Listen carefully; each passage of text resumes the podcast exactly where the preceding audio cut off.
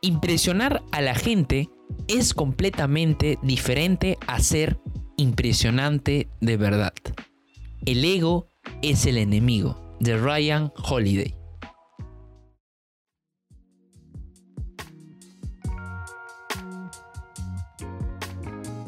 Bienvenidos a Innova Libros, un programa del podcast de Disof Academy, la academia que cumple tus sueños como emprendedor.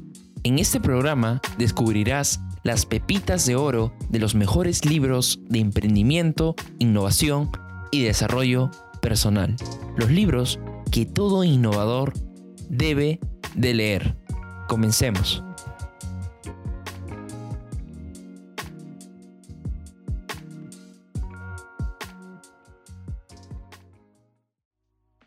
Este libro te servirá para esquivar las trampas del ego y hacer más sólido el éxito y mantenerlo.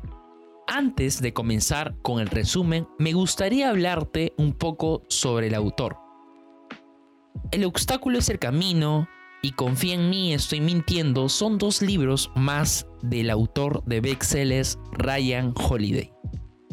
Este ha conocido muy de cerca lo que la gran mayoría entiende por éxito y este libro ha querido delatar cuál es uno de sus mayores enemigos, o sea, el ego. Tengo tres frases favoritas de este libro. Frase número uno. Se necesita un tipo especial de humildad para comprender que usted sabe menos aunque sepa y comprenda más y más. Frase número 2. A menos que usemos este momento como una oportunidad para entendernos mejor a nosotros mismos y nuestra propia mente, el ego buscará el fracaso como el verdadero norte. Frase número 3. No puede aprender si cree que ya sabe todo. Ahora sí, comencemos con el resumen de este libro. Ryan Holiday nos divide este libro en tres partes en las que el ego afecta en distintas maneras. La primera es antes del éxito, la segunda es cuando ya has alcanzado el éxito y el tercero es al enfrentarte a un fracaso. Antes de ver cómo afecta en cada momento, tenemos que definir qué se entiende por éxito y ego. Aquí entendemos el éxito como llegar a la cima de la montaña, haber alcanzado nuestra meta y sea cual sea esta.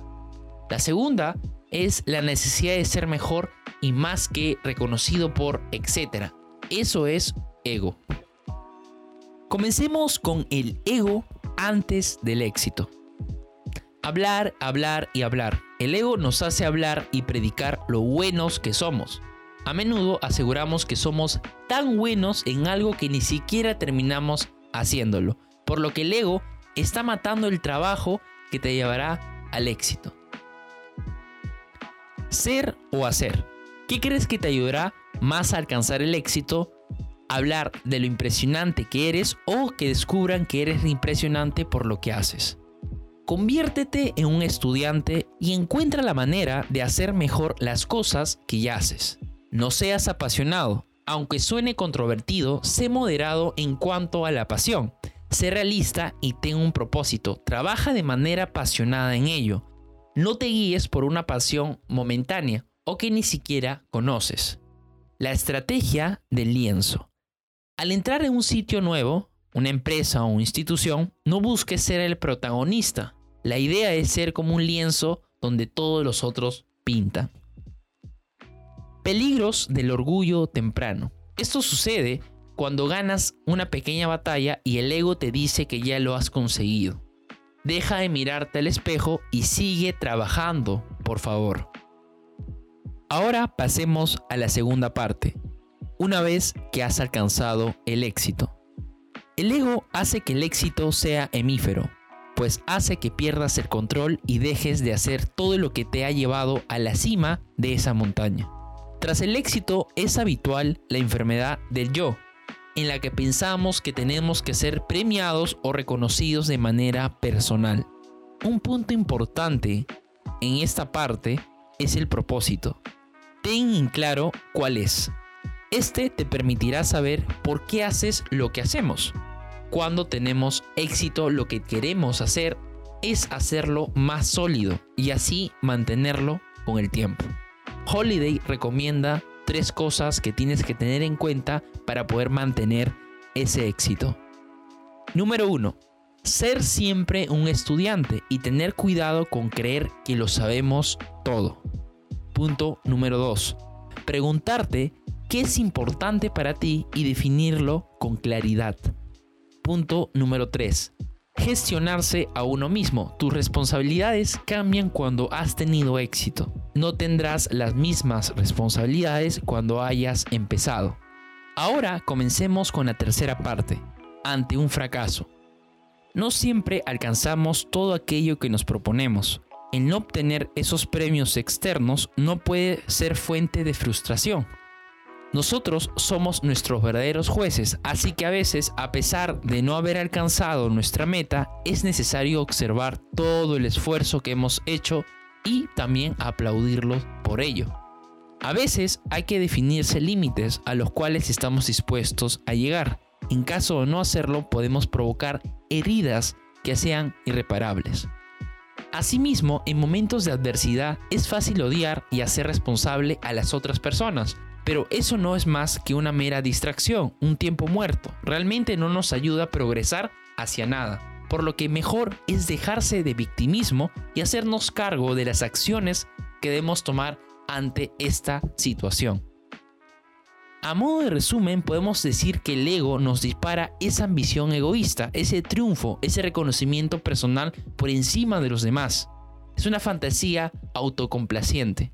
Por eso, Ryan Holiday nos recomienda adoptar una posición más humilde.